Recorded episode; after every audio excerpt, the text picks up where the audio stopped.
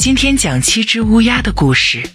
据传说，以前有一户人家，父母生了八个孩子，其中七个是儿子，最小的一个是女儿。这个女儿生下来以后，尽管非常漂亮可爱，但她太纤弱、太瘦小，他们认为她可能活不下来，决定马上给她施行洗礼。父亲派了一个儿子，要他赶快到井里去打点水来。其他六个一看，也一窝蜂似的跟了去，每一个都争先恐后的要第一个汲水，你争我夺之中，他们把大水罐给掉到井里去了。这一下，他们可就傻眼了。你看看我，我看看你，痴呆呆的站在井边，不知如何是好，都不敢回屋里去。此时，父亲正心急火燎的地等着他们把水提来。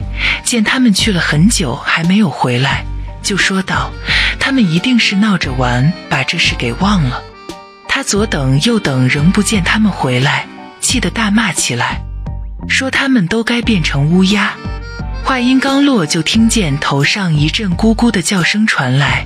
他抬头一看，发现有七只煤炭一样的黑色乌鸦正在上面盘旋着。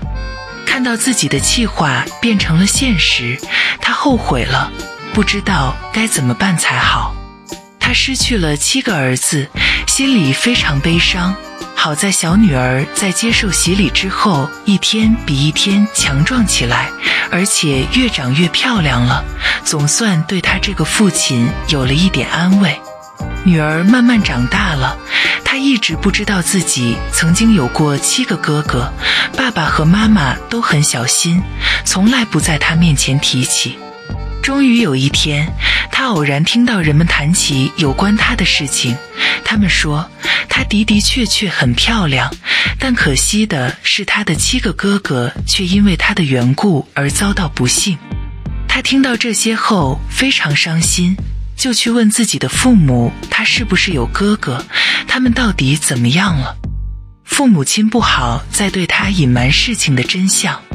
为了安慰他，他们说这一切都是上帝的意愿，的出生降临都是上帝的安排，他是无罪的。但小姑娘仍然为此吃不下饭，睡不好觉，天天伤痛不已。她暗下决心，一定要想方设法把自己的七个哥哥找回来。有一天，她从家里偷偷地跑了出去，来到外面广阔的世界。到处寻访自己的哥哥，他想，无论他们到了什么地方，他不惜自己的生命，也要让他们恢复本来面目，获得做人的自由。出门的时候，他只带了爸爸妈妈以前送给他的一只小戒指，加上一块用来充饥的长条面包和一壶用来解渴的水，一张疲倦时用来休息的小凳子。他走啊，找啊。不停地寻访着，一直找到遥远的天边，来到太阳面前，但太阳太热太凶猛了，他急忙跑开。经过艰苦跋涉，他终于找到了玻璃山。来到城门前一看，门是锁着的。他拿出布包解开，发现里面的小木块不见了。不知是什么时候，自己把好心的启明星送的礼物失落了。怎么办呢？他要救哥哥，可又没有了玻璃山城堡的钥匙。这位坚定忠实的小妹妹一咬牙，从口袋里掏出一把小刀，把自己的小指头切了下来。那指头的大小正好和失落的木块相同。她将指头插进门上的锁孔，门被打开了。她走进城堡，迎面遇到了一个小矮人。他问道：“你来找什么呀？”小妹妹回答说：“我来找那七只乌鸦，他们是我的哥哥。”小矮人说道：“我的主人不在家，如果你非要等他们回来的话，就请进来吧。”这时，小矮人正在为乌鸦们准备晚餐。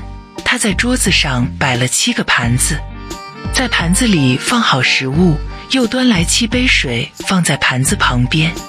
小妹妹把每个盘子里的东西都吃了一小块，把每个小杯子里的水也喝了一小口，又将他随身带来的小戒指放进了最后一只杯子中。忽然，他听到空中传来了翅膀拍击的声音和咕咕的叫声。小矮人马上说道：“我的主人们回来了。”他连忙躲到门后面，想听听他们会说些什么。